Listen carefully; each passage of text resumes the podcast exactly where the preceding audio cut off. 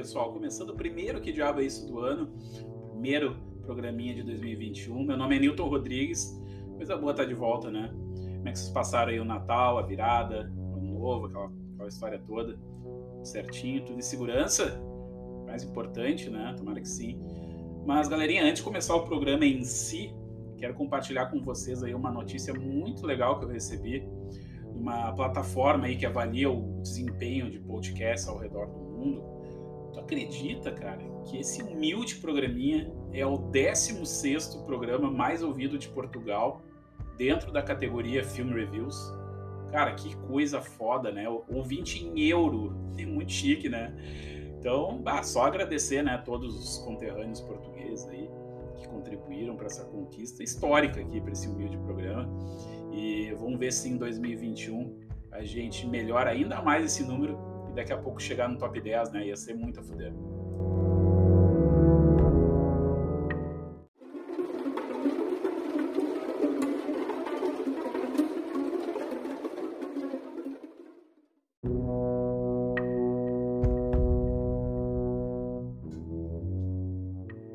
Então, dando continuidade aqui à nossa série especial sobre o fantasma, essa saga criada pelo Dom Coscarelli lá em 79.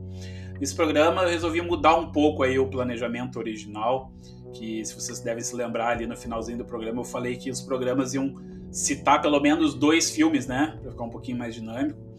Mas tu sabe que pesquisando aqui, fazendo essa pesquisa para o Fantasma 2, tem tanta coisa legal, assim, tanta curiosidade sobre essa produção, que no fim acabou gerando um programa só sobre o Fantasma 2, né? E acho que vai ser bem legal assim a gente focar nesse filme aqui, que ele é o, o, primo rico da franquia, né? Porque depois a gente vai falar melhor sobre isso. Então, cá estamos, né? Vamos falar sobre o Fantasma 2.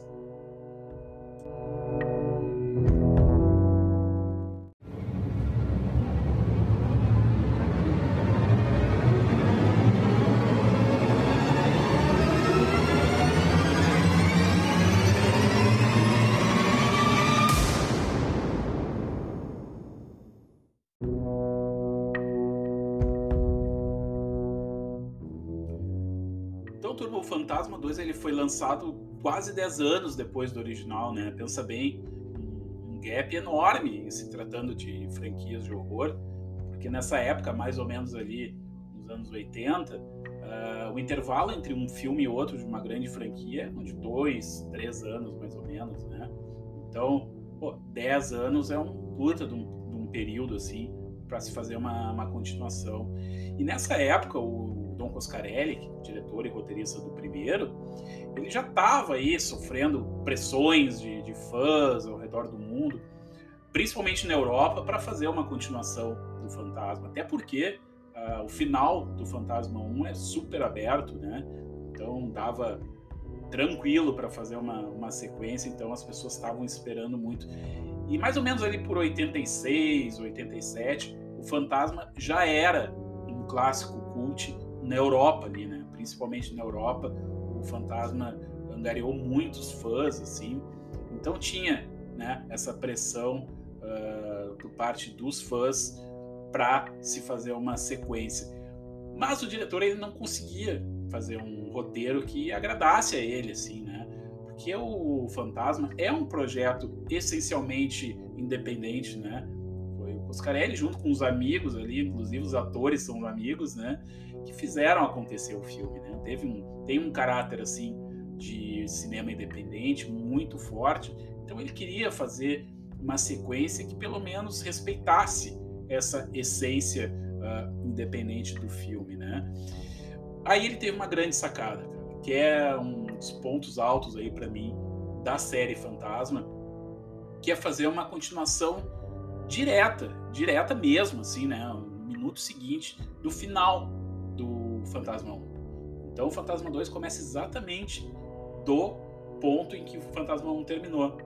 Porém, né, agora tem um problema aí, porque são 10 anos de intervalo. Como é que os atores vão dizer que né, o ator tem que estar no mínimo parecido com o finalzinho do filme que se passou 10 anos antes, né?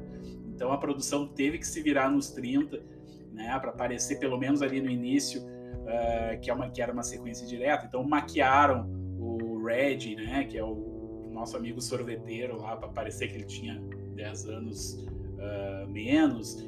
Usaram uns takes de câmera ali um pouquinho mais estratégicos para mostrar não tanto né, os atores, enfim, eles tiveram que fazer uma história interessante de produção para ficar verossímil essa história.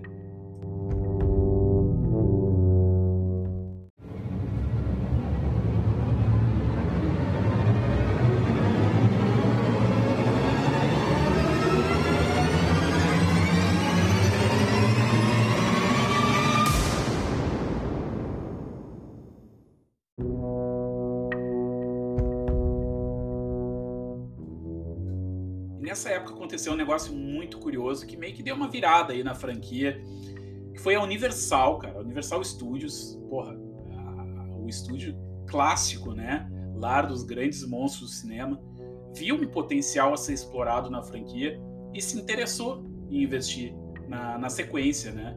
Porque, cara, nessa época era o seguinte: o que, que dava dinheiro eram filmes de terror porque filmes de terror eram filmes relativamente baratos e gerava muita bilheteria, né? Dava muita grana. Então tava todo mundo, executivos de cinema, estúdios, atrás de uma franquia de terror, assim, né? Então, o que, que aconteceu, cara? A Universal foi atrás do Don Coscarelli e investiu 3 milhões, 1, 2, 3 milhões de dólares para fazer o filme. Cara, é um orçamento ridículo, né? Se a gente for comparar com nos dias de hoje, principalmente com as grandes produções. Mas para quem fez o cinema uh, o Fantasma 1 com 300 mil, cara, 3 milhões era o, ah, era o céu, assim, né? Então, isso aí, esse, esse, esse orçamento de 3 milhões deu um upgrade aí legal no filme e deu um salto de produção, né? Principalmente na parte técnica.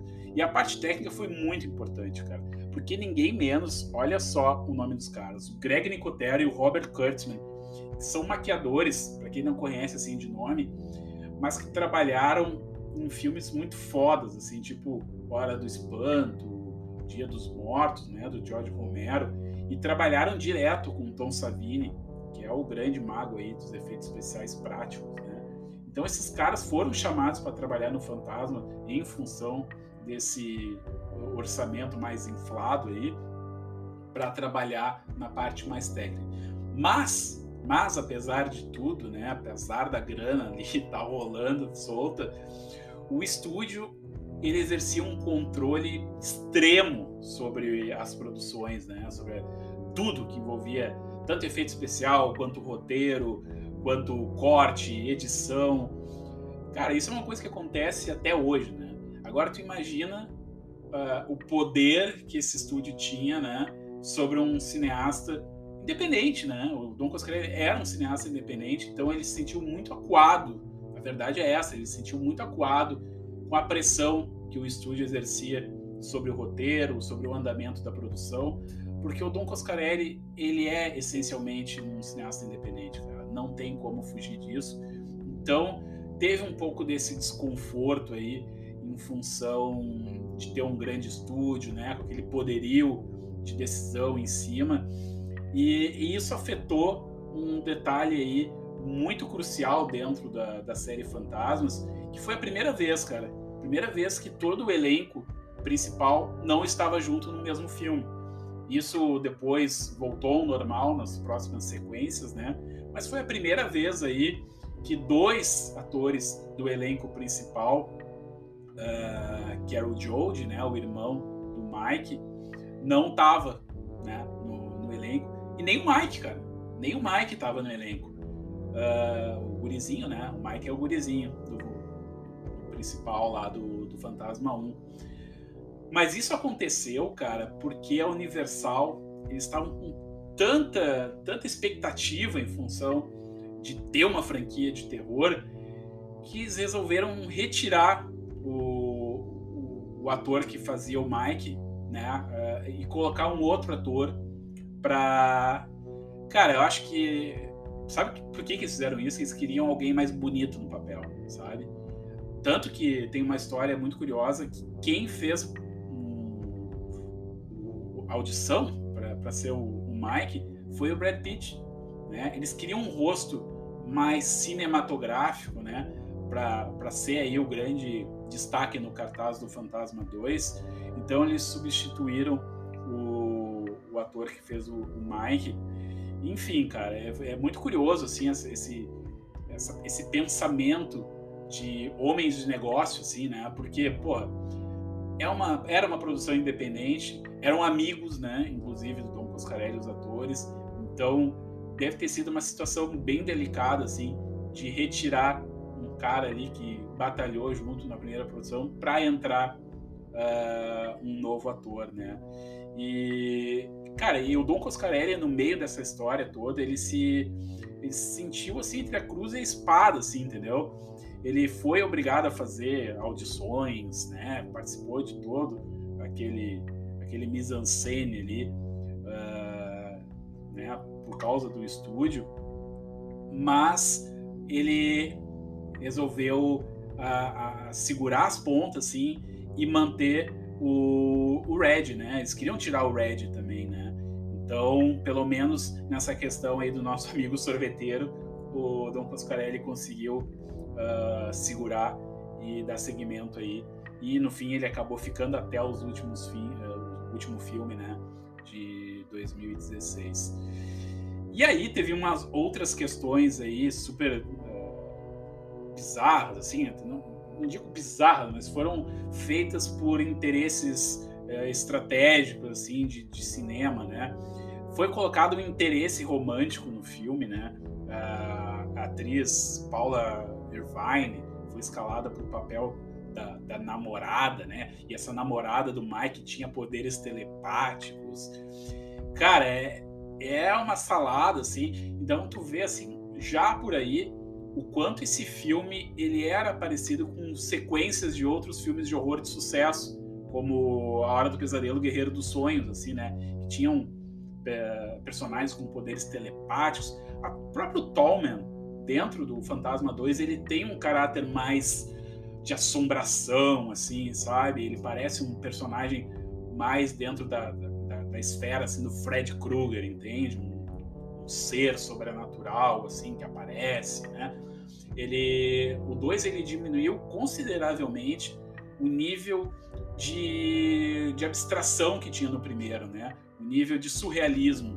Então, o 2, ele foi mais formatado, vamos dizer assim, para parecer um filme de sucesso, de grande orçamento e meio que uh, uh, pavimentando o caminho do Tom Man para ser um grande personagem de sucesso aí. Outra curiosidade muito legal do filme, cara, é o Sam Raimi, né? Porra, o cara que dirigiu aí The Evil Dead, Homem-Aranha, um diretor foda, né? Ele era tão fã, tão fã do primeiro Fantasma, que ele bateu na porta do estúdio lá, falou com o Dom Coscarelli que queria, porque queria um papel no filme. E obviamente, né, a produção já estava fechada, assim, ele acabou uh, virando só uma nota de rodapé. Isso realmente aconteceu. Numa das cenas do, do final do filme ali, uh, tem um, cemitério, assim, né? E aparece o, nome do Sam Raimi ali uma, uma homenagem, assim, né? Tipo, mais mola, digamos assim, para ele, pra ele não ter participado do filme. Mas enfim, cara, o Fantasma 2 ele estreou então em 1988, uh, uma crítica assim super favorável, né? Uh, os, os, grandes jornais da época uh, elogiaram o filme, dizendo que era um, um pesadelo, elegante, assustador esse tipo de crítica, assim, né? Super rebuscada, que os críticos gostam de dizer. Mas, em resumo, assim, eles gostaram muito da, da, do filme, de como ele foi realizado e enalteceram bastante o papel do orçamento, né? Deu mais liberdade para o Coscarelli colocar em prática todas aquelas ideias que ele tinha, uh, tanto no primeiro, né? Deu um, realmente um upgrade, assim, na, naqueles efeitos, né? E hoje, assim, o Fantasma 2, ele é eleito, assim, pelos fãs como o mais cheio de ação da franquia, assim, né? E, claro, passou aquela mágoa que o Coscarelli tinha com a Universal, de ter aquele, exercer aquele controle criativo, E hoje o cara já é super tranquilo em relação a isso. Ele diz que o Fantasma 2 foi um épico de ação, enfim, e fica muito contente em saber que os fãs uh, apreciam muito o filme, né? E em termos de bilheteria, ele foi super bem na época, né? Isso em se tratando de, de filme de baixíssimo orçamento, né? Uh, ele arrecadou 8 milhões de dólares em todo o run dele, né? Isso é quase três vezes mais orçamento, né? De, que ele teve para realizar o filme. Enfim, cara, foi um filme que teve sucesso e pavimentou aí para as futuras continuações que acabou se encerrando em 2016. Então, assim, cara, o Fantasma 2 ele é um filme que dá um salto de produção, com alguns pontos mais altos da franquia em termos técnicos, né? Colocando de vez o Tall Man no hall aí de grandes monstros cinema de horror.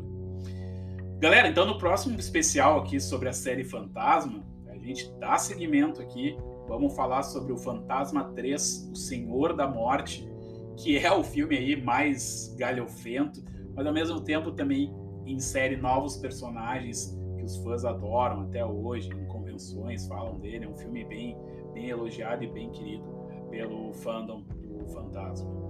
Então é isso, galerinha. Não esquece de seguir a gente lá no Instagram, né? Arroba que diabo é isso, né? Letra Q, diabo é isso, tudo sem acento, sem nada. Lá eu tô sempre conversando com seguidores, trocando uma ideia aí sobre terror, enfim, cara, é bem legal lá. Se formou uma, um grupo de amigos já. Beleza, turma? Então até semana que vem. Se cuidem, ótimos filmes e boas leituras. Tchau, tchau.